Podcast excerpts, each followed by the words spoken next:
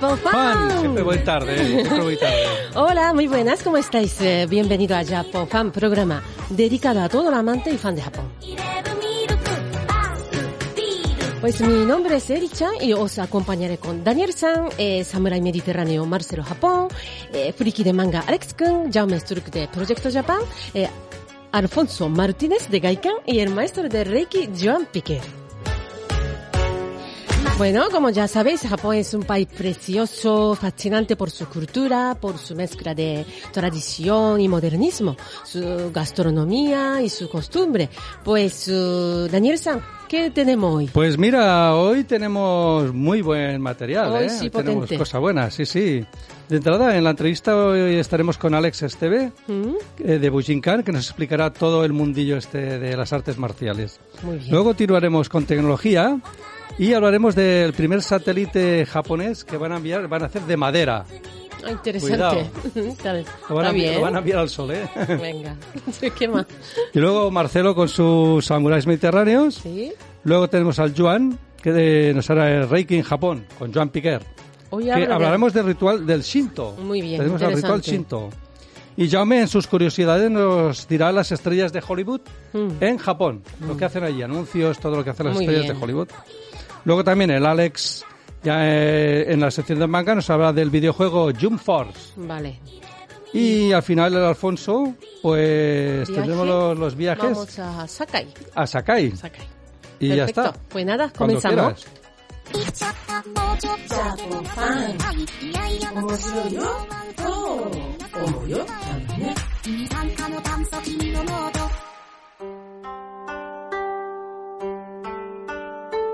Vamos a comenzar con la entrevista. Hoy tenemos aquí en Japofan eh, Alex Esteve de Bujinkan. Eh, Alex Esteve podría decirse que es un emprendedor de arte marciales, escritor, conferenciante, eh, articulti- Articulista. Es Cuesta, difícil, ¿eh? me ha dejado difícil. En diferentes revistas especializadas y para rematar, el primer instructor no estadounidense de táctica defensiva eh, certificado por el FBI. Y aquí ya lo tenemos. Hola. ¿Qué tal, Alex? Muy buenas, Alex. Muy buenas tardes. Bienvenido. Vaya currículum, ¿eh? Bueno, una Sí. vida corta de momento. Muchas gracias por vuestra invitación y felicidades también por el fantástico programa que, Ah, que producís. Muchas gracias. Muy bien. Muchas gracias. A ver, yo te quería comentar, eh, llevas desde los cuatro años en el mundo de las artes marciales. Con- concretamente comenzaste con judo Sí. y luego ya descubriste lo que es el Bujinkan. Ujú. Eh, ¿Podrías explicarnos qué es el Bujinkan y quién lo creó? Porque yo, como mucha gente, no tengo ni idea. Claro. Mira, Bujinkan es una asociación japonesa eh, que se crea en los años 60, a finales de los 60, y se crea por el doctor Masaki Hatsumi, que es el soke de nueve escuelas tradicionales, que crea la Bujinkan pues para dar cobertura a lo que es atesorar estas nueve tradiciones marciales antiguas que él heredó de su maestro Toshitsugu Takamatsu. Estas escuelas eh, conllevan lo que es eh, todo lo que es el Bugeiyu Japan, el estudio de, de lo que es el samurái en, en la época feudal, y eh, las nueve escuelas tienen diferentes especialidades también. De- dentro de las especialidades, una de las más características por la que se ha hecho más famoso es el famoso ninjutsu. Vale, ninjutsu. Tiene algo que ver con los ninjas, supongo. Sí, no tiene nada que ver con Pero- la, la figura folclórica Ya. del ninja Sí. que, que todos conocemos, o de Hollywood, De las películas. que de las venden, películas, sí. pero sí tiene, tiene que ver con, esa, con parte de esa historia. Mm. Luego también creo que tienes dos academias internacionales de Bujinkan, ¿no? Eh, una en Barcelona y la otra en Girona. Sí, tenemos una aquí en el corazón de Barcelona Ajá. y la otra en Gerona. En Gerona, más que una academia, es aquí en, en Barcelona sí que es un dojo, es un dojo Vale. tradicional, Dojo. que os invito a todos cuando queráis a pasar a verlo. Es casi Ah, un vale. museo también. Tenemos más de 300 obras de arte japonesas ahí Ah, sí, yo he visto, sí, Creo que alguna fotografía. Sí, sí, Sí. no, está muy bien. Y en ¿eh? Gerona es otro concepto totalmente diferente, porque en Gerona hace unos cuatro años y medio que empezamos como una sagrada familia. Empezamos Mm. Ah, vale. un proyecto muy grande y allí tenemos pues un complejo cultural, académico y también en el cual se practican artes Pues ya, ya nos lo explicarás. Iremos ya poco a Sí, pasito sí, a pasito. sí. Ahora quería que me explicaras, aquí en, el, en Barcelona, en el dojo, se puede llamarle dojo, ¿no? La escuela. Sí, sí, es un ¿Eh? dojo Está bien. ¿Cuál es la metodología y la base de entrenamiento que utilizáis en vuestros dojos? Nosotros utilizamos la misma metodología que hemos aprendido en Japón. Eh, como habías visto cuando nos habíamos comunicado antes, pues Mm. más de 32 años practicando Bujinkan y, y viajando a Japón asiduamente. Eh, entonces la metodología se basa en, en que el primero el estudiante adquiere unas Mm. bases, unas bases corporales. Estas bases corporales van desde lo que son la respiración, Kyokyuho, Mm. técnicas de respiración profunda, Yunan Taiso, que es como una especie de, de yoga para flexibilidad y elasticidad, y de ahí pasan a todas las habilidades corporales, a las técnicas de artes marciales, tanto con golpes de puño, con técnicas de torsión, de control, puntos vitales, etcétera. Después de esto, de este, todo este quijón, se pasa a lo que es el estudio del Tenchijin también, que son las bases técnicas de una compilación de las nueve escuelas que estudiamos, y después ya pasamos a lo que son los Ryuha, la escuela tradicional, con sus niveles, Shoden, Chuden, Okuden, diferentes niveles de aprendizaje, juntamente con el trabajo de armas tradicionales. Yo no, te lo, no, lo, no lo tenía previsto, pero puedes hacer... ¿Hasta qué edad más o menos? Trabajamos desde, eh, tenemos clases infantiles, ¿eh? cogemos Ah. niños de, de 4 años, tenemos unas clases infantiles que van de 4 a unos 10 años, 11 años, luego hay juveniles y después adultos. Creo que el alumno más joven que tenemos en cuanto Sí. a, a- a años es, tiene 64 o 65 O años. sea que, el más ¿ves? joven. ¿Ves cómo puedo ir yo, eh? ya lo sabía. Yo había Está hecho mi tiempo, había hecho, había hecho karate hace años, ¿eh? Muy bien. Ahora muy estoy un poco robellado, pero bueno. Sí, está oxidado. Luego, y ahora sí, ¿ves? Ahora vamos al centro de Girona, Ajá. que sé que es como un centro internacional de alto rendimiento. Entonces, ¿podrías comentarnos así brevemente qué son y cómo funcionan los programas ahí que hacéis de alto rendimiento? Bueno, alto rendimiento, casi siempre la gente lo, lo, lo Mm. compara o, o lo, o lo mete dentro del grupo del deporte profesional. Sí, pues Las fueras ar- a la Olimpiada, vamos. Sí, las artes marciales que nosotros practicamos en este caso no son un deporte, no son deportivas, son tradicionales, pero sí que en la línea profesional que tiene CIFE, que es la consultora que tiene muchas áreas, trabajamos con deportistas de élite, campeones Ah, del mundo bien. en diferentes disciplinas. Eh, hemos, hemos, hemos trabajado pues con gente del, del mundo del taekwondo. Una de nuestras fuertes especialidades es el mundo del tiro, tiro práctico, y tenemos campeones de Europa, campeones del mundo, etcétera. Y en la parte de artes marciales, cuando hab- hablamos de alto rendimiento, Sí. nos referimos a unir todo lo que es la psicología, la historia, Ah, vale, la antropología. No- nos- no- unimos todas esas eh, áreas científicas, inter o multidisciplinares para darle otro cuerpo diferente al que se da en- Vale, en el sí. dojo. Allí precisamente, por ejemplo, la Universidad de Girona en el 2018 abrimos con ellos programas de posgrado, másters y cursos de especialización en el mundo de las artes marciales, desde la vertiente técnica hasta la vertiente también mucho más eh, conceptual, mucho más filosófica y mucho más histórica, etcétera. No, esto también estaría bien, ¿eh? Porque yo a veces cuando hacía karate también me gustaría, lo hice por mi cuenta, aprender quién, de dónde viene, te explican un poco, pero Sí. claro, lo que a ellos les interesa más es que practiques, pero también va bien esa la parte filosófica, Claro. ¿eh? Sí. Hay que aprender, claro. Esto eh, sí, porque si yo hago una cosa me gusta saber de dónde viene lo que Claro. hago. Es que no solo dónde todo- viene, sino la propia antropología, es decir, Exacto. cómo se usaba en las diferentes épocas y cómo lo podemos usar en el futuro y en el presente, en el presente y en el futuro, no quedarnos con algo solo ah, histórico, ¿no? Ah, pues muy interesante ¿eh? lo de profundos, alto ¿eh? rendimiento Sí, esto sí, en sí. Girona.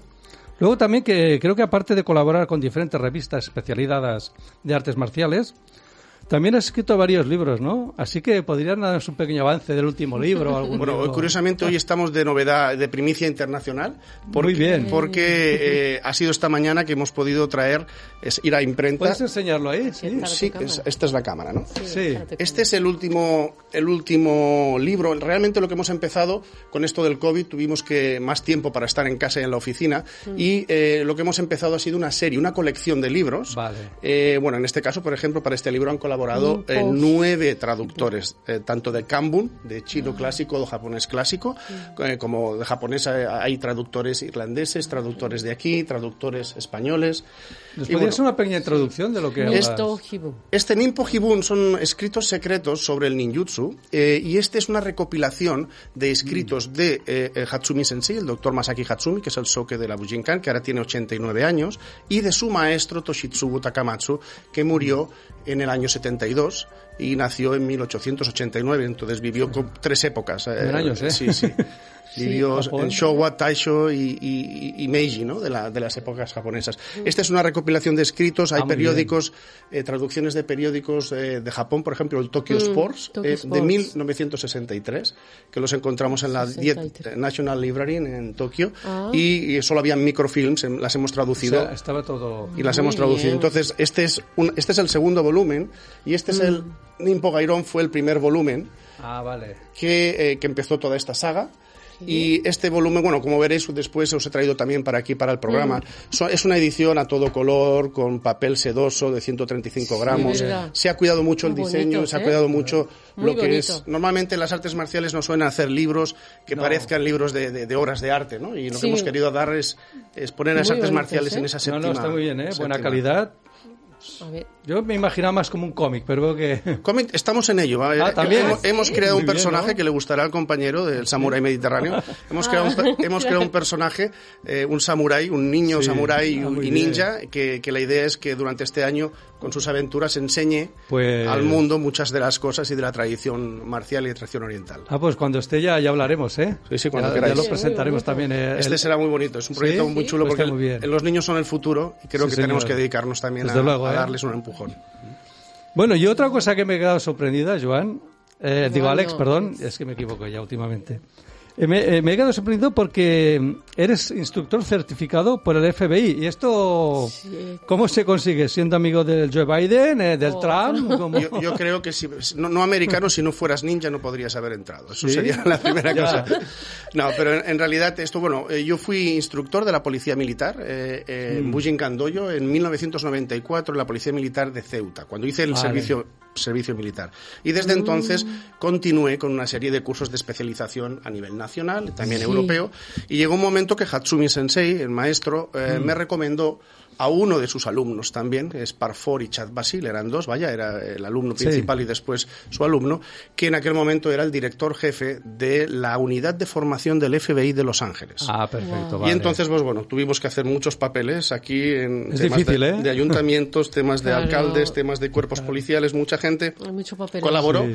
pero gracias a Hatsumi Sensei eh, se pudo pudo. conseguir este intercambio que duró 14 años. Estuve desde el Ah, 2004 muy bien. al 2014 y eso, pues bueno, ha sido una de las bases importantes de nuestra consultora a nivel nacional e internacional Claro. y que nos ha permitido adaptar conocimientos de las artes marciales modernas, al, a- o sea, antiguas, perdón, Antiguas, tradicionales, al mundo actual y, y darle muchas aplicaciones. Sí, porque casi todas las Fuerzas Armadas hacen, fuerza, hacen artes marciales. Sí, eh, hacen Casi defensa todas. personal, Exacto. tácticas defensivas, defensa hacen personal, aplicaciones. claro. Y en las últimas tres o cuatro décadas se habían basado siempre en, en deportes de contacto. Mm. Y realmente cuando vas a, a una tradición que tiene más de mil años de Sí. historia, puedes sacar mucho más contenido, tanto técnico como de aplicación práctica y conceptual. ¿no? Entonces, eh, bueno, Hombre, eh, si se interesó es por algo, claro. Sí, sí, no, fue- "Oye, Claro. esto tiene- Sí, sí. fue una, una gran oportunidad y cambió mi vida en muchos puntos de vista, ¿eh? En tanto en Ah, conocimiento bien. como en, Sí, en ¿no? contactos y gente alrededor del mundo que hemos podido hacer proyectos hasta el momento. Aquí en estos libros y, eh, eh, trabajan con nosotros gente que conocí en, en- en aquellas O aventuras. sea que también se aprende ¿eh? haciendo estas cosas. Muchísimo. es una excusa. Es- sí, ¿no? Oye, muy interesante todo. Y ahora ya por último, digo, digo yo me pregunto, habiendo tantas escuelas así o dojos de artes marciales, ¿cómo, qué te cautivó y por qué te decidiste tú a- al Nimpo? Bueno, ¿Qué, lo- qué te atrajo? Como has dicho, ¿no? Eh, Empecé con cuatro años. Con cuatro, bueno, empecé Sí. con cuatro años porque con tres y medio no me dejaron a mi madre. No, no la dejaron fíjate. apuntarme a un, a, un gimnasio de judo y, Claro. y dijeron que esperara a los cuatro. Entonces, eh, desde los cuatro hasta los 14 años eh, que, que hice judo pues muy seriamente, compitiendo a nivel eh, catalán, a nivel nacional, etcétera, y también y, y siendo uno de los instructores más jóvenes en Cataluña en la escuela de iniciación deportiva eh, para ayudar ayudaban las clases de niños, pues practiqué diferentes otras disciplinas como tú karate, aikido y otras Sí. durante ese tiempo, pero en aquel momento yo creo que todos los que practicábamos o queríamos ser Bruce Lee Sí, o queríamos ser ninja. Sí, señor. Entonces era una de esas dos cosas. Y entonces lo que pasó es que eh, tuve la suerte de que Hatsumi Sensei, el maestro ninja, vino a España, ha venido en varios taikais, y en uno de esos taikais, que eran una- unos entrenamientos, una- unas- unos congresos de tres días, pues conocí a Hatsumi Sensei. Fue en el momento que lo conocí, pues bueno, que todo Claro, lo te que, cambió ya. todo lo que yo había visto y lo que yo había hecho antes, pues eh, lo, lo vi desde otro punto de vista, ¿no?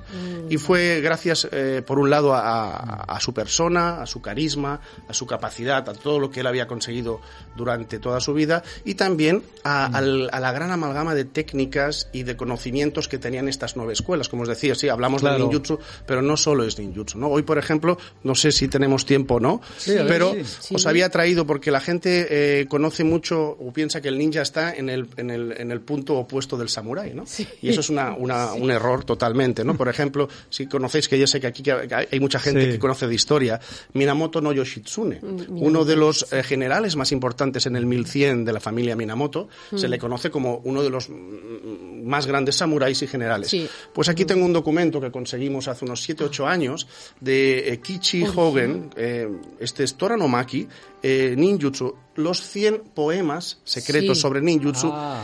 Esta es, una, esta es una réplica del 1615, justamente la Madre época en la mía. que aparecieron aquí la embajada japonesa en La- Corea. Madre Pues- la que ha hecho. La que han hecho, exacto. Está, Wow. está, está un poco deteriorado porque ¿Tú lo entiendes, Eri? hay No, mucho- yo no- eso no es que ¿no? está escrito de la forma antigua. Esto es Kanbun. Claro, Kanbun, claro, yo no puedo esto es. Kanbun y nos ha costado mucho traducirlo, ¿eh? Gracias a Ah, Yumiko, Yumiko-san también ha Yumiko ha ayudado. ayudado. Madre mía. Y profesores de Ah, bueno, perdón, universidades. claro, yo estoy mirando yo, yo que yo estoy, ya para mí estoy Mira, con el sello y todo allí de... Entonces, esto es importante, por ejemplo, esto está escrito por Yoshitsune. Entonces, eh, muchos de los grandes samuráis y generales también ¿Se en el más secreto. No pasa nada, o sea, sí, es que a rompe. O sea, si, lo- si los, los- Sí, los que de los museos miedo. nos vieran tocar esto con las manos así, Claro, se echan eso, las manos encima. por eso digo, ¿qué puedo cogerlo? Por eso. Este también es otro ejemplo, ¿no? Esto era de Yoshitsune y esto es otro de los proyectos que vamos a hacer, también está en Kanbun. Este es del 1710. Este es no eh, el. Budo Shoshinshu. Mucha gente habla del código mía. samurái, habla Sí, de Inanson. Itobe, pero Inanson Itobe escribe el, el Bushido en 1905. Pero su, su antecesor Viene de atrás, es claro. de 1700 Claro. y este es una copia original de 1710 que estamos ahora traduciendo para editarla y darle un formato excepcional. Aquí hay historia, ¿eh? Lo que, Lo que sí se ve que sí que es antiguo. Papel y todo esto se nota, ¿eh? Así que Sí, nada, era solo porque años. sabía que muchos de Oye, los interesante. No, no, me gusta mucho esto. Pues ahí, cuando supongo Sí, que en- en- el año que viene estarán a- estarán ya publicados estas traducciones. Pues ya nos trabajos. avisarás si lo... Madre sí, mía. Ya tenemos un poco de cam- visto por aquí también. Pues muchas gracias eh, también Alex. por vuestro apoyo a la cultura japonesa, porque es una de mis gracias. pasiones y gracias a la cultura japonesa, pues eso, mi vida, la de mi familia y la de sí. mucha gente alrededor eh, es lo que es ahora, eh, mucho mejor. Muchas gracias. Que... Pues gracias, gracias, por estar Alex. con nosotros, Alex. Muchas gracias a vosotros ¿Eh? y hasta la próxima. Hasta la próxima. Igualmente, okay. venga. Encantado.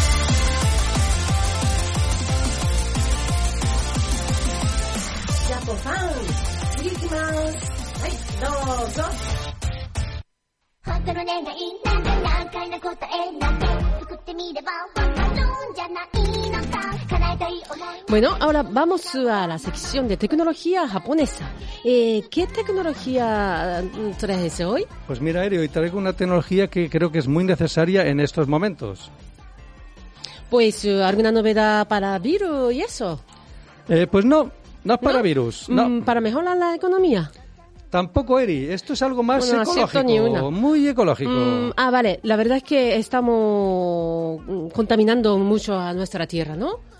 Bueno, no solo nuestra tierra, Eri, aunque mucha gente no lo piense, también estamos contaminando y llenando de basura este- el espacio, que rodea la tierra, Ah, claro. sí. Pues, bueno, sé que hay trasto así como circulando, ¿no? Por el espacio, pero, pero ya que no era tanto. No, no, pero hay, pero miles, ¿eh? muchas toneladas. Ten en Hay cuenta que a medida que se van lanzando más satélites, eh, se van Mm. sumando a este problema, porque se- se- los satélites, tienen- cuando se acaba su vida, pues ahí se queda como basura espacial, Oh, rodeando toda la Tierra. Vaya. ¿Y los japoneses han inventado algún robot basurero especial o espacial Hombre, o algo? pues no, entonces? no va de broma, Eri. un robot así para No es robot. Mira, tú sabes que un 60% de los satélites que rodean la Tierra ya están fuera de servicio y son basura espacial. O sea que la cosa es seria, Oh, ¿eh? Vaya, voy, parece que la cosa va en serio, sí. Sí, sí. Claro, ten en cuenta que esos satélites, muchos vuelven a entrar en la atmósfera de la Tierra y se queman. Y al quemarse crean pequeñas partículas de aluminio que flotarán en la atmósfera así superior durante muchos años. Así es que la empresa Sumitomo Forestris, ¿la conoces? Famosa, sí. y la Universidad Potente. de Kioto han empezado a desarrollar los primeros satélites del mundo hechos de madera. Mm, Cuidado, ¿eh? Pues digamos lo que tú has dicho, ecológico. Ecológico. Muy bien, Tú dirás, ¿de madera? Sí, de madera. claro. Pero están, es una madera que están experimentando con diferentes tipos. Mm. O sea, y en ambientes extremos. tanto en la Tierra como saben lo que decir. Muy bien. Y creen que estarán listos para el año 2023. Muy buena iniciativa, sí. Y bueno, puedo preguntar qué madera es. Pues la verdad es que esto es secreto, porque ten en cuenta que es una Ah, madera claro. tratada, porque tiene que salir al espacio a condiciones extremas. Sí, ¿Me entiendes? verdad. Tiene Pues- que estar a cambios de la luz, de temperatura.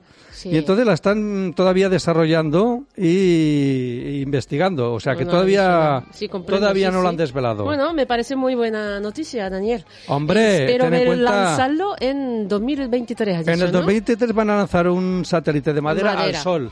Para que se queme al momento, ¿no? No, los japoneses no son tontos, lo, lo lanzarán Dura por la menos noche. que candela de papel, ¿no? Bueno, venga, gracias, Venga, seguimos.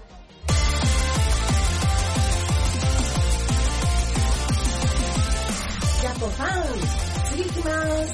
¡Ay! ¡Dos, dos!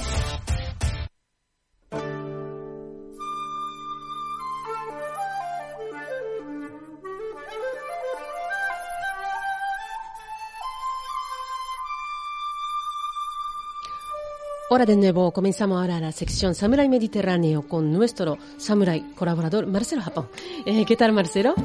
Konnichiwa, Erisan y Konnichiwa. Daniel-san. Allá Buenas. aprendió japonés, konnichiwa, era hora. Pues muy feliz de estar nuevamente con vosotros. Bueno, igualmente, ¿y qué vas a contarnos hoy? Pues hoy vamos a entrevistar a una mujer muy brillante y una auténtica samurái hispánica y mediterránea. Se trata de Yumi Akaeda, la actual encargada de asuntos culturales del Consulado General del Japón en Barcelona. Muy bien, una experta en cultura y asuntos culturales. Sí. Sí, oye, es muy interesante. Háblanos de la señora Kaeda. Pues como os decía, la señora Yumi Akaeda es en primer lugar una mujer con una excepcional formación en ciencias sociales, educación, lengua española, cultura y multiculturalidad. Culturalidad. Pensad que ha estudiado en cuatro relevantes universidades, ¿eh? Oh, impresionante. Cuatro uni- universidades. ¿Y cuáles son, Marcelo? ¿Y qué, y eso, ¿Y qué estudió en ellas? Claro. Pues os cuento un poco. En la Universidad de Tokio de Estudios Extranjeros estudió japonología, lingüística y multiculturalidad. Ya me he trabado otra vez. ¿eh? ¿eh? En la Universidad de Francisco Marroquín de Guatemala estudió lengua española. Mm. Después en la prestigiosa Universidad de Lovaina cursó un máster en estudios hispánicos, eh, iberoamericanos, y realizó un análisis de aspectos culturales y de género a través del cine. Y la Universidad Complutense de Madrid realizó un máster en educación social. Pues vaya formación más completa. Desde luego, es una formación impresionante. Además, relaciona con la educación, la cultura, el cine y la lengua española. Sí. Que supongo que le habrá permitido desarrollar una gran carrera profesional, ¿no, Marcelo? Efectivamente, Daniel, la señora Caeda, aunque es todavía muy joven, ya tiene una excelente trayectoria profesional en los ámbitos de cultura, cooperación y comunicación. Por ejemplo, ha trabajado en la Embajada del Japón en Guatemala eh, como responsable de proyectos. También ha trabajado en Japón en la famosa ONG mundial World Vision, en la edición, eh, también redacción y elaboración de materiales de comunicación y organización de eventos. Mm. Y ahora, desde hace dos años y medio, es la encargada de asuntos culturales del Consulado General del Japón en Barcelona. Vaya currículum, ¿eh? Eh, Vamos a conocer a la señora Yumi Akaeda, ¿no? Pues sí, estaría bien. Vamos a conocerla. Así que, Marcelo, cuando quieras, Pues comenzamos la perfecto. entrevista. Comencemos. Eh, konnichiwa, Akaeda-san. Konnichiwa, eh, Marcelo-san, Eri-san, Daniel-san. Gracias, konnichiwa. Yumi-san. Ah. Arigatou gozaimasu. Arigatou gozaimasu. Gracias por invitarme al programa de hoy. De verdad. Muchas gracias. Un honor. Eh, señora Caeda, eh, vamos a empezar con la entrevista. Eh, primero nos gustaría saber eh, cómo y cuándo nació su gran interés por la cultura y la lengua española y qué sintió cuando llegó por primera vez a nuestro país. Sí, eh, de hecho mi primer contacto con España, concretamente con una chica española, fue cuando estaba en el instituto, ¿no? Eh, conocí a una chica de Cádiz a través de una red, red social digital sobre temas culturales. Bueno, ella era eh, amante de la cultura japonesa y también del anime. Y a través de ese encuentro, bueno, pequeño encuentro, empezamos el intercambio de cartas de forma muy analógica, ¿no? Pero eh, ella solía comentarme sobre la vida en España, enviando las fotos de Cádiz, eh, dis- discos con regalitos, etcétera. Y yo también intenté escribir algunos saludos en castellano. Creo que fue el momento cuando me surgió eh, el interés por la cultura y la len- lengua española. Pues la primera imagen de España fue el flamenco. por las músicas que me enseñaba y cultura mediterránea, andaluza, por, bueno, lo que, lo que se podía ver en sus fotos. Ajá. Pues cuan- como yo diría que como un punto de partida de todo, eh, un pequeño encuentro o una pequeña amistad podría afectar el resto de la vida. Y cuando, a ver, era estudiante universitaria, eh, realicé una estancia en Malta durante un año. Ahí me hice varios amigos hispanoparlantes y descubrí de nuevo eh, la riqueza, bueno, la diversidad de- del idioma castellano y también de la cultura hispana. Y finalmente cambié el plan un poco y me quedé en, Barcelona dos semanas eh, para estudiar en una escuela de idioma antes de, de regresar a Japón. Pues ahí me, me impresionaron la arquitectura de Gaudí y las calles coloridas, sofisticadas, sobre todo la gente muy amable. Muy bien.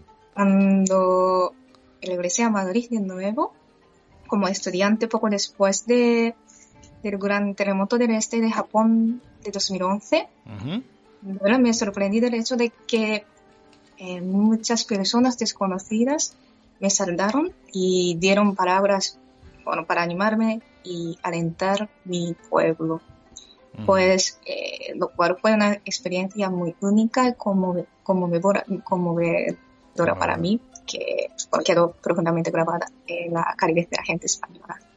Muy bien, pues qué interesante inicio con, con nuestra cultura.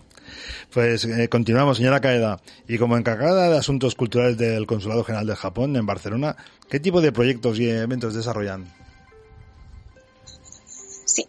Eh, con el fin de transmitir los diversos aspectos eh, culturales, culturales y sociales de Japón, desde la cultura tradicional hasta la cultura pop, por ejemplo. ¿no? Nosotros llevamos a cabo proyectos eh, con am- una amplia gama de temas. En concreto solemos eh, realizar conciertos, charlas, exposiciones, simposios en Cataluña, Ca- eh, Comunidad Valenciana e Islas Baleares. Muy bien. Eh, para muchas personas el anime y el manga habría, bueno, eh, habrían sido el primer motivo para llegar a la cultura japonesa, eh, pa- para llegar a tener interés en Japón, pero paralelamente la entrada del interés a la cultura japonesa podría ser por eh, diversos como aspectos del país, como las artes marciales y ceremonias de té, como la parte más tradicional, ¿no? O aparte de la gastronomía, el arte música o música de vanguardia, las tecnologías, los pensamientos, etc. Y, a ver, en Barcelona, eh, donde traba- trabajamos nosotros, especialmente siento que la gente está muy, muy abierta y sensible a las cosas como tendencias nuevas. Así que intentamos coordinar eventos en los que puedan descubrir eh, nuevos aspectos de la cultura de mi país. En, eh, por ejemplo, en los años anteriores, a ver, hemos realizado eventos un poco experimentales a través de los cuales intentamos hacer una fusión de la cultura japonesa y española. Por ejemplo, el concierto de Koto, el alfa japonés guitarra, el espectáculo de flamenco con los instrumentos musicales japoneses. Y de hecho cada vez encontramos como, sinergias muy interesantes y siempre me permite aprender bueno, más, mucho más sobre ambos pueblos a través de proyectos. Perfecto, muy bien. Eh, mi- eh, me he dado cuenta de que ha nombrado a Gaudí y al flamenco en especial, ¿eh? Es muy interesante. Sí, como una Sí, ¿no? típico. Perfecto. Eh, entonces, ¿cree que existe una conexión especial entre los japoneses y los españoles, especialmente en la cultura, ¿no? Y que por eso a Japón, a los japoneses les gusta mucho Gaudí el flamenco, y en España nos gusta la gastronomía o la literatura japonesa, ¿no? O el manga o una serie de cosas que, que nos encantan, vaya. Sí, como hablando del tema de conexión especial entre los españoles y japoneses, es un tema de que me preguntaba también hace mucho tiempo. Y personalmente, a menudo siento que la sutileza y el sentido de la estética que tenemos los catalanes y los japoneses son similares hasta cierto punto. Por ejemplo, bueno, eh, percibir el cambio de estaciones, expresándose políticamente como el poeta catalán Carlos Riva, Riva que bueno, quien nacía tanca, poesía japonesa, y cuidar eh, hasta detalle del producto o diseño con mucha delicadeza. Por ejemplo, se enseñan las técnicas de urushi o la japonesa en la Escuela del Arte en Barcelona hace más de un siglo. Está muy bien, ¿no? Y por el otro lado, creo que la sensibilidad y el gusto que tenemos los japoneses y los españoles en general son algo parecidos también. Aunque tal vez expresamos con las emociones de forma un poco distinta, ¿no? Eh, me acuerdo de que un participante en Manga Barcelona comentaba eh, los cómics occidentales generalmente desarrollan historias a través de grandes acciones. Acciones, en cambio, en el manga, eh, manga japonés, a veces no se encuentran como muchos movimientos en la narrativa, pero está lleno de sentimientos y se llega a lo más profundo del corazón o algo así. Pues, eh, por supuesto, hay muchos tipos de manga y no se podría generalizar, pero siento que como los españoles y los japoneses, como nosotros tendemos a sentir lo mismo al ver o ver las mismas cosas. Incluso el, sentido de humor también. Por ejemplo, eh, alguna vez que os habéis eh, dado cuenta que viendo un programa de televisión solemos reírnos en mismos puntos. Desde luego. Esto no, no me pasaba mucho cuando estaba en países de habla, habla eh, inglesa o francesa. Muy bien. Sí, me parece un tema muy curioso. Perfecto, pues muy interesante eh, este acercamiento de ambas culturas. Eh, muy bien, seguimos. Hace pocas décadas eh, se descubrió la historia de la embajada que he hecho, ¿no? De los samuráis que nos visitaron España hace cuatro, a, cuatro, a cuatro siglos, en Andalucía, ¿no? En Corea del Río. Y que algunos de, ellos se quedaron a vivir aquí y dieron origen al apellido Japón, ¿no? ¿Cuándo conoció esta historia por primera vez y qué piensa de ella? Sí, eh, es que en Japón en la escuela aprendemos sobre el tema de la llegada de los misioneros españoles portugueses y sobre el periodo cristiano en la época medieval en Japón. Pero eh, creo que llegué a enterarme de, la historia de la embajada hecho cuando era estudiante universitaria. En la, concretamente en las clases de lingüística nos enseñaron que el primer diccionario japonés con idiomas extranjeros fue editado por la Compañía de Jesús, publicado en Nagasaki en 1603.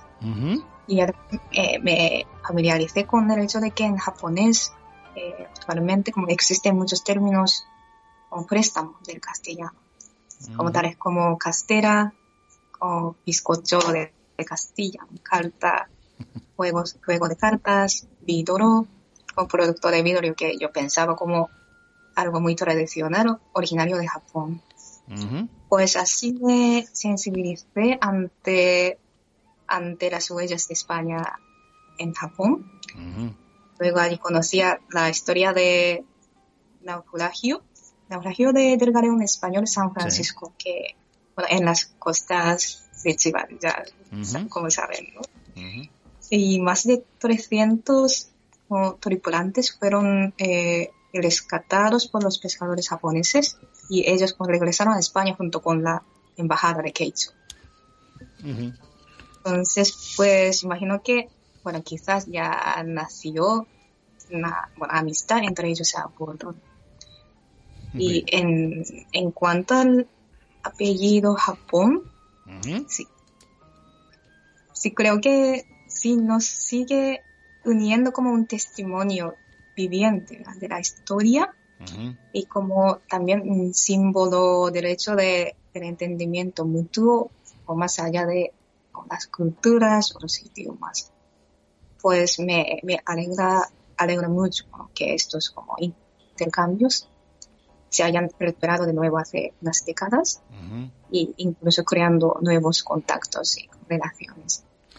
Pues muy bien. Eh, señora Caeda, eh, la verdad es que seguiríamos hablando con usted muchísimo más tiempo, pero se nos acaba, lamentablemente. Eh, muchísimas gracias por su presencia en Japofan. Eh, ha sido un placer y un gran honor escucharle. Otsukare sama desta. Otsukare sama desta. Muchas gracias. Muchas gracias.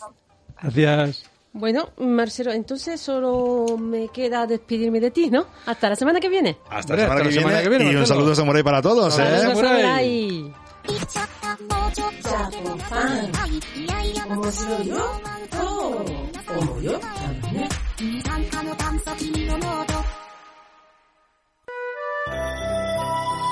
Escuela de Reiki japonés tradicional Joan Piquer, la única escuela oficial de Barcelona continuando la tradición de tres escuelas japonesas en Reiki japonés. Cursos presenciales y online. También sesiones privadas de Reiki para equilibrar tu cuerpo y mente. Viaje a Japón del 31 de julio al 9 de agosto para aprender Reiki y descubrir el Japón espiritual. Más información en joanpiquer.es.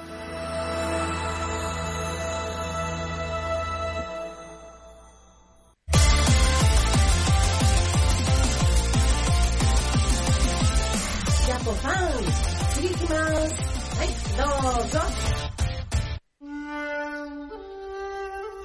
Bueno, ahora continuamos con la sección de eh, Reiki en Japón con Joan Piquer. Vamos. Aquí ya lo tenemos a Joan. Hola, Joan. ¿Qué tal, Joan? Hola. ¿Qué tal? Muy bien, gracias. ¿Qué te iba a preguntar, Joan? ¿Cómo te ha ido el curso de Reiki? ¿Bien? Curso de Reiki fantástico, fantástico. Es que yo no pude hacía un curso a pesar, a pesar de todo lo que está cayendo, estamos haciendo cursos Sí. presenciales y online. Y afortunadamente bien. la gente responde y cada vez hay más eh, interesados en aprender estas tradiciones Ah, antiguas. Muy bien. Muy bien. ¿Y lo de Japón, el viaje a Japón? Viaje a ¿hay Japón plazas? sigue en pie, sigue en pie, esperemos que lo podamos hacer, esperemos todos los pronósticos. Que acompañe el virus también. Dicen que en, prim- primavera mm, van a haber cambios, vamos a ver el consulado japonés si nos da A buenas ver. noticias y dan carta blanca, Claro. ya que vienen los Juegos Olímpicos y todos queremos ir a Japón, Todos, entonces vamos a ver si tenemos ese umbral de descanso que nos proteja estos Juegos Olímpicos para que Claro. podamos visitar el país y disfrutarlo.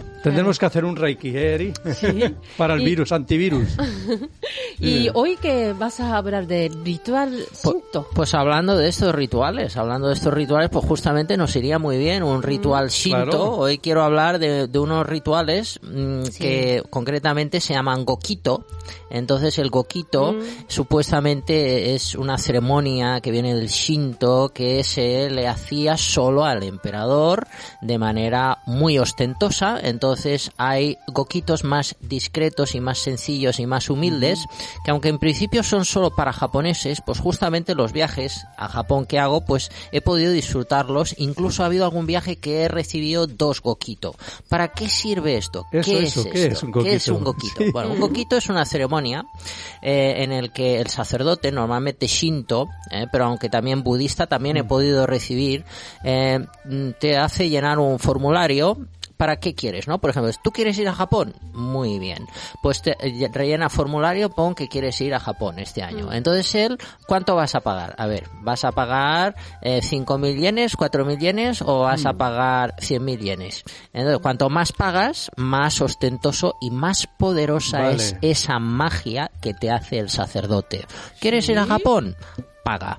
¿Cuánto pagas?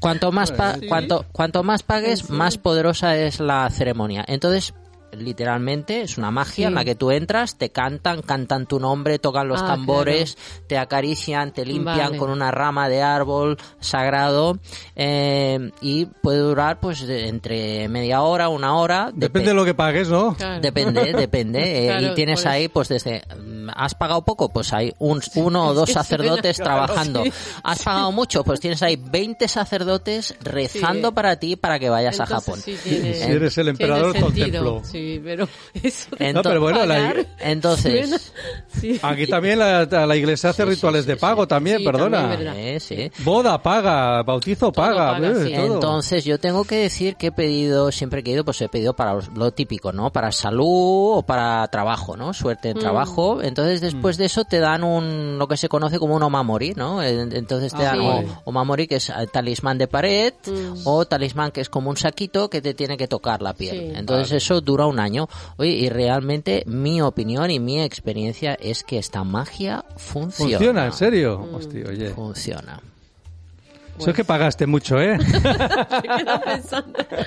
Quedo ahí mirando, pagué, pagué, el sencillo. Siempre, vale. siempre he pagado el sencillo. Siempre he tenido deseo de pagar el, el más Lo fuerte. justo, el más pero fuerte. bueno, más fuerte Bueno, igual. hubo una vez que pagué uno muy fuerte, pero no era Goquito. Era una ceremonia en la que mm, aparece alguna foto de estas que están viendo Sí. en pantalla nuestros amigos, en la que me cortan el pelo. Entonces Ah, hay, hay una ceremonia que te cortan un trozo de pelo y lo meten dentro Ah. de un frasco.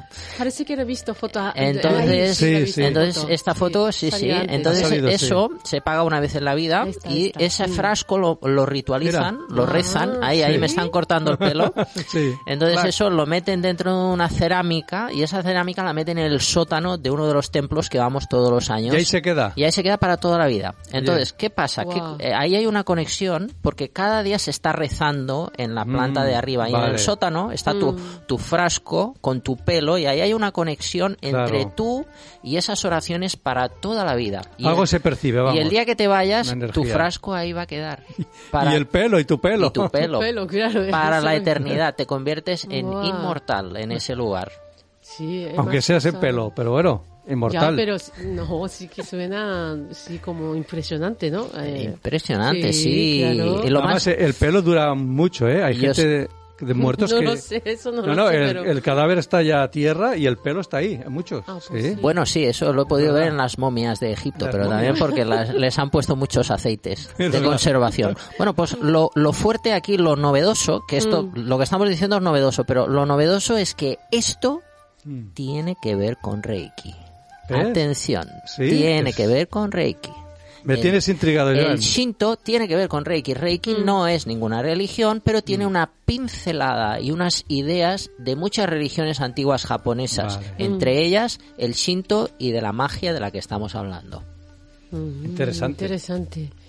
Pues... eh, ¿Nos da tiempo de explicar algo o ya no, Eric? ¿Cómo no, porque sería como un minutillo lo que queda y Lo creo que no da tiene- con ese Bueno, poquito tiempo. pues nada, ¿no? quería hablar de esto y la gente pues que Perfecto. vaya a Japón, si van a un templo, que pregunten por el Gokito. Goquito. Mm, Gokito. Que os quede ¿eh? claro, Gokito. Gokito, Gokito. Gokito, Y ¿eh? Cuando vaya a Japón voy a hacer el coquito. en serio, a ver qué Entonces, pasa. eh, sí, sí, sí. Aquellas personas que nos estén viendo o escuchando, que se acuerden y que Claro. insistan que aunque seamos occidentales, hay muchos templos que aceptan hacernos Lo esta ceremonia. Ah, vale, Perfecto, vale. pues en nada. todos no por eso, pero En todos la no. mayoría te lo hacen. En todos no, pero en algunos sí insistimos y, Sí, dice, bueno, va. y somos perseverantes y Mm. ellos ven que tenemos un interés de corazón por hacerlo, Dicen, vale, vale. te aceptan. Pues nada. Vas de pesado y dice, va, pesado, pasa que te lo hago.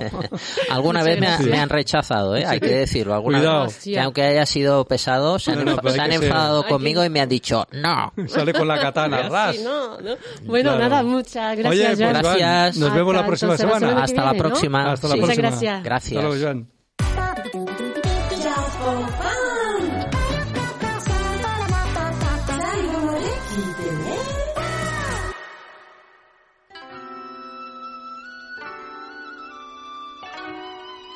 Bueno, ahora vamos a hablar de curiosidades que hay en Japón. Eh, hoy no está Jaume aquí, pues así que tenemos la conexión. Hola, Jaume. Venga, Jaume. Muy buenas, ¿qué tal? Encantado de estar una semana más aquí en Japofan con todas vosotras y vosotros. Eh, bueno, hoy os traigo en la sección de curiosidades algo bastante friki. Hoy vamos a hablar de estrellas de Hollywood en Japón. Porque si yo os hablo de Arnold Schwarzenegger o de Jean Reno, Nicolas Cage, ¿no? Eh, Sylvester Stallone incluso, pues pensamos en, en personas, actores, en este caso, que, que, realizan papeles de, de tipos duros, ¿no? De tipos duros y que difícilmente van a hacer a día de hoy un papel que les ridiculice como personas, ¿no? Eh, pero no sé qué pasa. Mm, Hay una especie de magia en Japón, de magia en Japón, que cuando estas personas van al país nipón, pues, eh, pues nada, les hace participar en anuncios de los más variopintos y frikis que ahora vamos a ver. Vamos a empezar con uno de los más recientes, eh, de 2020, ¿vale? De hecho, es Bruce Willis haciendo, ojo, de Doraemon, ¿vale? En un anuncio de SoftBank, que es la, empresa japonesa, esta conocida de telecomunicaciones, pues, pues como si fuera Movistar de Japón, ¿no? Entonces, eh, vamos a verlo. Pues voy a verlo aquí con vosotros. Bueno, para la gente que está escuchando esto en el coche o, o- o- o como sea en formato podcast, pues bueno, pues se ve una familia en casa con el perro de SoftBank. De repente cae Bruce Willis del techo, haciéndolo polvo todo, ¿vale? No sé qué dicen, la verdad, porque no, no, no domino tanto japonés como para entender los anuncios. Bruce Willis con cara sorprendido, el perro como enfadado, una cosa muy loca. Bruce Willis va vestido como si fuera Doraemon, de repente se pone el gorro cóptero y se pira por el agujero que ha dejado en el techo. Ya os digo, eh... dices, ¿por qué? No, no entiendo esto, ¿no?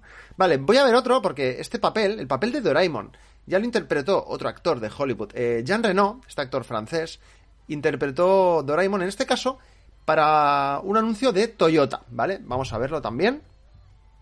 Bueno, se ve una pareja, ¿no? Parecen Novita y Shizuka comiendo en un restaurante. Eh, Jean Reno de Doraemon comiéndose un dorayaki gigante. No sé qué le dice la chica. De repente, él del bolsillo se saca una cabina de teléfono gigantesca. Novita se mete dentro. Eh, y nada, y de repente, pues no sé, han llamado a un sitio, aparece el coche, eh, se quedan mirando, eh, de repente hay otra chica con Novita, la otra le mete un sopapo a Novita, eh, y no sé, y una mujer de rojo aquí, eh, muy loco. Vale, seguimos, eh, que no tenemos mucho tiempo. Arnold Schwarzenegger también ha hecho varios anuncios en Japón, ¿vale? Como este que vamos a ver ahora del café Power. eh, bueno, lo pongo, sin más. Bueno, aquí se ve pues como, como una fábrica, como, como una minería, ¿no? Eh, a Schwarzenegger ahí con el martillo pilón machacándolo todo y de repente dice ¡Power! Eh, no sé, sin ningún sentido. Luego sale bebiendo y toda la peña feliz y ya está. Como veis, eh, cosas muy, muy raras. Bueno, voy a poneros ahora eh, un par más. El primero, uno más pacífico, ¿vale? Tenemos a George Clooney, ¿vale? George Clooney dice, vale, yo os hago un anuncio, pero... eh, pero tampoco os flipéis, ¿eh? No voy a hacer tanto el ridículo. Aunque, bueno, vamos a verlo.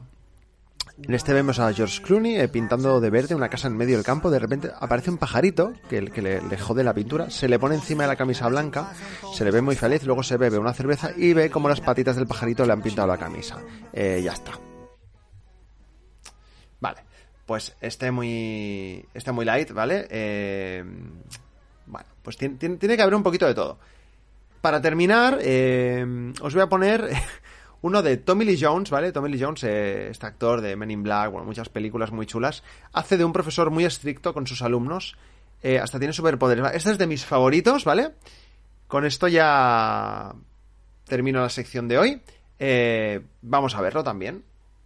Bueno, pues se ve una clase, Tommy Lee Jones es el profe, entra, le han preparado una trampa, destruye con sus ojos el borrador, eh, rompe la mesa de un carpetazo, le peina a un chaval con, con la tiza, eh, tiene como poderes, crea barreras dimensionales, un chaval le da vergüenza hablar con una chica, le mete la bronca, chicas hablando con él, eh, todo muy loco, todo muy loco. Entonces de repente ya, después de su día duro de trabajo, se va con otro profesor a la azotea y se toma su cafecito bien rico de la marca Boss Coffee. Muy loco, muy loco. Muy loco. Esta gente hace anuncios muy locos. Eh, creo que el tema de los anuncios japoneses daría para, para un programa entero, pero, pero bueno, como soy, que se me ha puesto... Me ha saltado otro en YouTube, perdona. Creo que el tema de los eh, anuncios japoneses daría para un programa de Japofan entero, pero, pero bueno, hoy me quería centrar en algunos anuncios eh, hechos por actores de Hollywood que, como veis, cuando llegan a Japón, pues pierden la vergüenza. Eh, habréis notado que no ha salido ninguna actriz, y es que la verdad no he encontrado ningún anuncio eh, con actrices eh, divertido. He visto, he visto uno eh, de... Ahora no me acuerdo el nombre de la actriz. Bueno, pero que los que hay con actrices, he visto un par de champús que salen lavándose la cabeza, como pues tampoco, tampoco es nada friki, ¿no? Que dices, pues un anuncio que podrían hacer en Occidente también perfectamente. Pero bueno, nada, eso es todo. Espero que os hayan gustado estas fricadas de hoy, estos anuncios. Y, bueno, pues espero que en el próximo Japofan pueda estar con vosotros ahí directamente en el estudio. Si no, pues otra vez, desde casa. Qué remedio. Estos tiempos que corren, pues es lo que hay. ¡Hasta luego!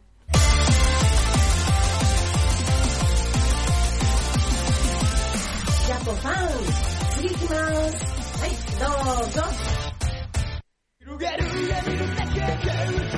bueno, aquí ya entonces estamos los colaboradores, eh, el friki de manga Alex Kun. Hola Alex. Hola, Hola muy buenas. Y Alfonso Martínez de Hola, ¿cómo estáis? ¿Cómo estamos?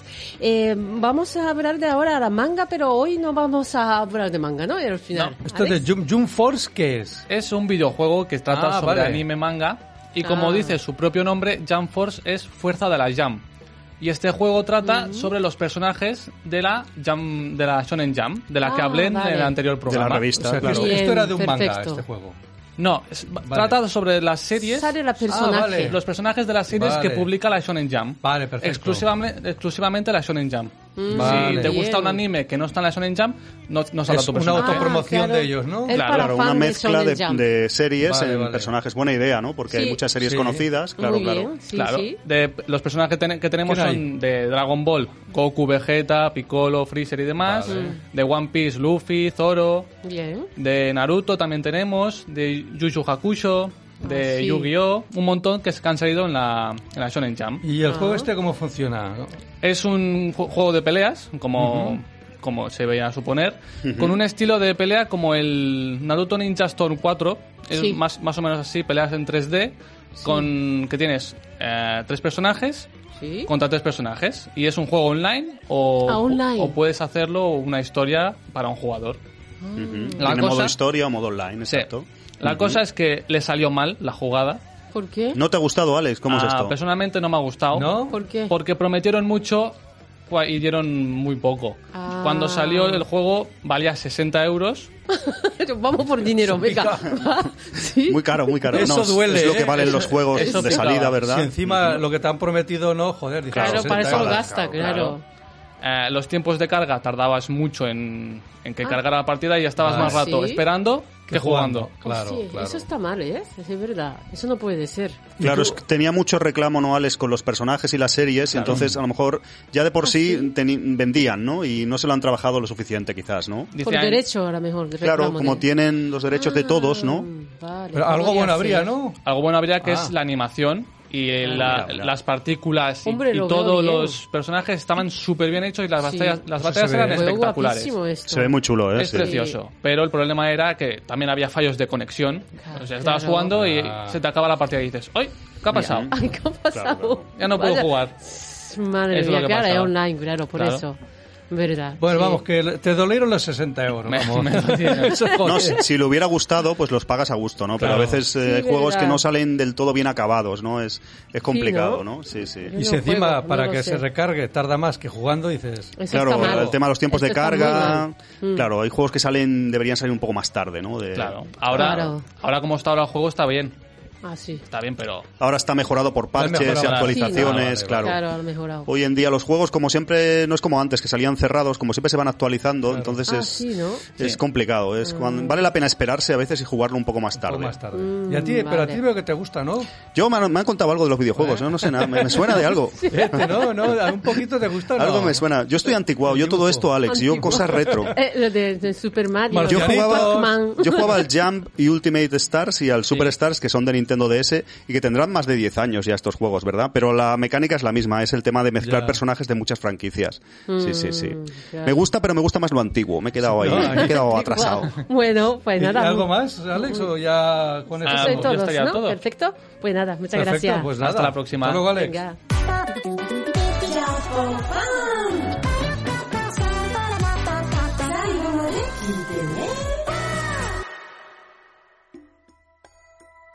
Bueno, vamos a entonces a la sección del viaje con Alfonso Martínez de Gaikán. Eh, hoy sí que viajamos a algún lado. Hoy ¿no? ¿Te viajamos? Eri, hoy viajamos a un lado no muy conocido, pero hoy vamos de viaje normal aquí a, a ver una ciudad, a ver a Sakai, una ciudad que Mm. no es muy conocida, vuelvo un poco a esos lugares no tan conocidos, pero creo que interesantes, ¿no? Sí, claro. Y Sakai es una ciudad que mucha gente, a lo mejor incluso oyentes o gente que nos ve y tal, ha visitado y no lo sabe. Eh, no sé si os suena, pero bueno, está en el sur de Osaka. De hecho, pertenece a la prefectura de Osaka. Y mucha gente simplemente con aterrizar en el aeropuerto de Kansai, pues pasa por, por Sakai. Sakai es una ciudad, pues, eh, como digo, industrial, de, de Osaka, de la prefectura, pero que casi todo el mundo pasa por alto porque la gente en Kansai suele ir a Nara, suele ir a Kioto, a la propia Mm. Osaka y demás. Y Sakai queda un poco ahí. Yo, de hecho, hasta que no fui a Japón varias veces y a esa zona, no sabía que existía, ¿no? De no es como sonará. de paso, de paso. de Sí, es como de paso, Como pero. Teruel, ¿no? Algo así. Teruel. Te- Teruel existe, ¿o no sé qué dijiste una vez? Pues algo así, ¿no? De- Sakai también existe. Sakai ¿eh? existe y recomiendo ese tipo de ciudades. Desde Osaka está muy a unos 35-40 minutos y nos plantamos ahí enseguida. Mm. Y un poco también la tranquilidad o, o huir un poco de los turistas y, y tener un Japón interesante, No es un sitio diferente. que vaya mucho turista. Prácticamente nada. Yo creo que a lo mejor quizás turistas japoneses sí, pero yo creo que no, no van No. muchos turistas y, y puede ser interesante. Vamos a ver algunos sitios de, de Sakai si, si os apetece, que Sí. puede ser un viaje de mediodía de un día desde Osaka o desde Kioto, Ah, que a lo mejor bien. a alguien le, le interesa ver cuando nos dejen viajar a Japón Claro. Y eso. podemos, podemos volver. Mira, vamos a hacerlo diferente. En vez de, de deciros un sitio concreto y tal, os dejo un poco elegir, ¿no? Os dejo elegir, aunque sea el orden, ¿no? Eh, ¿Qué preferís? ¿Artesanía, tumbas, cerradura o ruedas? A No, ver. yo, yo tumbas. Yo también, tumba. ¿Tumbas, Hombre, cerradura os da por, ¿eh? por las tumbas? Pues vamos a hablar de Sakai, que es tan poco conocida que hasta nos han nos ha costado un poco encontrar, sí, Kofun, Kofun. encontrar vídeos que un poco o, o imágenes y tal, porque la verdad que no hay no hay tanto, aunque tienen un departamento de turismo y tal, ha costado un poco. Mm. Las tumbas cerradura, esto que es Alfonso estaréis diciendo, ¿Eso ¿no? De-? Exacto. Lo ha dicho Eri que ella quizás lo conoce las Kofun, que creo que en japonés de hecho significa tumba, Tumba antigua, o algo sí. parecido, ¿no? Sí, Exacto de Se escribe con así. ¿Qué es esto? Pues es eh, eso, son mausoleos enormes que yo hasta que no fui varias veces a Japón no sabía ni había visto ninguno ni nada. Que bueno, eh, son túmulos funerarios que eran para personas influyentes y tal. eh, de hecho, más que nada para emperadores, ¿no? De hecho, incluso el periodo Kofun se llama así a un periodo en Japón por el nombre de estas, de estas tumbas. Eh, en Sakai vamos a encontrar la tumba Kofun más grande de todo Japón. De hecho, es un, pues un monumento, en este caso tumba Kofun eh, enorme que casi compite del mundo, es la tercera prácticamente, porque están las Wow. pirámides y todo eso, es muy grande. Mm. Podemos ir ahí y visitar, hay unas cuantas tumbas Kofun, pero hay una en concreto que es del emperador Nintonku, Mm. que bueno, que es enorme y tal, y vale mucho la pena visitarla y tal. Esto es un poco raro porque si veis imágenes o lo que sea desde arriba, veis la forma de cerradura que os decía, es Mm. Ah, como, vale, es. como una Vale. forma de cerradura, eh, no dejan, es sagrado, no dejan entrar a nadie, es Ah, todo se vegetación y todo eso. Solo por No- fuera. Solo por fuera. Entonces, os voy a ser sincero, se va allí y realmente, a ver, hay un parque, el Sí, ya, Park, ¿qué es muy bonito, todos los alrededores, pero realmente la tumba, claro, lo ideal es verlo desde arriba, arriba, ¿no? claro. Te quedas o- un poco con las ganas, o ¿no? si te dejaran entrar, claro. pero no dejan entrar se ve ni a los prácticamente a nadie, ni a los propios eh, investigadores, Ni a los parientes, arqueólogos, nadie, nadie. Entonces, bueno, pero bueno, es interesante, como decía Eri, hay un mirador en el aeropuerto de de Sakai, que donde podemos tener una vista un poco más y en Mm. los alrededores de estos túmulos, de estas kofuns, eh, son siempre bonitos y tal, pero sí que sí que es complicado. ¿Qué más cosas? Eh, habéis dicho tumbas, os dejo elegir ahora entre ruedas, por ejemplo, o artesanía. ¿Qué preferís? Venga. Yo... Yo ruedas. Venga, ruedas. Ruedas. Ruedas, Sakai. Ruedas, Alex, o birruedas, porque estamos hablando de bicicletas. Una de las cosas que caracterizan Sakai, quizás Eri los- lo sepa, es el tema de bicicletas. Todo el Es, mundo eh, bien. sí, es el fabricante, creo, Ah. mayor de bicicletas de Japón. ¿Ah, sí? Y de hecho, Shimano, sí que os sonará Ah, la Shimano, marca sí. Shimano, Shimano. es la empresa de Shimano, bicicletas, pues casi líder en el mundo en fabricación de, de este vehículo Sí, de dos ruedas, Mm. incluso de componentes y demás. Pues Shimano, el creador de la fábrica, es de originario nació en Sakai y de hecho la sede central está en esta ciudad, en Sakai. Por lo tanto, pues allí pues eh, es una ciudad de bicicletas. Hay muchísimas bicicletas. eh, ¿no? Podemos alquilarlas muy baratas y son muy buenas. eh, las bicicletas de alquiler de Sakai es curioso porque Mm. a lo mejor hemos alquilado bicicletas en diferentes ciudades de Japón para hacer turismo que va muy bien. Las de Sakai son mejores y son más Sí, ¿no? económicas. Sí, son, son Shimano, tiene que ser Claro, mejor. y tienen que vender un poco pues el, Claro. el producto de allí, ¿no? Claro. Eh, vale mucho la pena alquilar bicicleta en Sakai para, para recorrer la zona. Eh, vamos un poco mal de tiempo, hay un museo de bicicleta que también recomiendo visitarlo, que repasa la historia de, de este vehículo y hay un poco de todo. ¿Qué más nos falta? ¿Qué más nos falta? Artesanía. Artesanía nos falta y nos vamos a hablar de cuchillos. Tenemos que hablar Eh, de cuchillos. ves, ves, Eso te ha gustado, ¿ves? Eso ya- Sakai es Cuchillo también muy conocida por la fabricación de cuchillos. De hecho, Acero casi japonés, ¿no? acero japonés. De Señor. hecho, casi todos los chefs de Japón eh, usan, el 90% de los chefs, creo que se calcula, usan cuchillos de Sakai. Allí, bueno, hay una forja de cuchillos, hay una artesanía, prácticamente es donde se empezaron a hacer eh, este tipo de, de herramientas en Japón y, bueno, podemos ir también a un museo. Eh, y venden cuchillos. De hecho, yo compré cuchillos, que son realmente caros, Sí, ¿no? así pequeñitos. Iba a traer alguno, pero aquí a se me si paraban por el camino. No, ¿Dónde Policía. vas? ¿Dónde vas? Son muy bonitos, cortan Voy a mucho. la radio, anda, mentiroso, tira para. Claro, un documento, ¿no? De Sakai es, es conocido por los cuchillos y es interesante. Ah, interesante. Eh, hay muchas cosas de Sakai, ya os digo, templos, hay muchas cosas, el tema ceremonia del té, el viejo faro de Sakai, hay un montón de cosas, pero ya hablaremos otro día, sobre todo para cerrar, es una ciudad que vale la pena visitar, sobre todo quien busque algo fuera de lo común y, y, que va a encontrar cosas interesantes. ¿Me lo recomiendas? Tenemos que ir, Daniel. Pues venga, sí. vamos, Eric. Perfecto, gracias. A vosotros.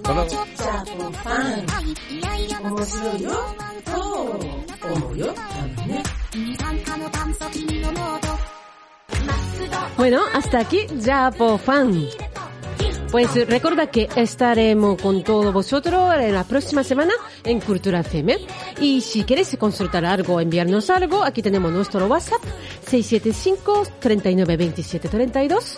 También tenemos Line, Fan o al correo electrónico arroba gmail.com. Tenemos también esto de la Twitter, Instagram y todo, así que podéis seguirnos, ¿vale? Tecnología japonesa. Ahí está, pues entonces nada, hasta la semana que viene. Venga, またね。バイバイ。またね。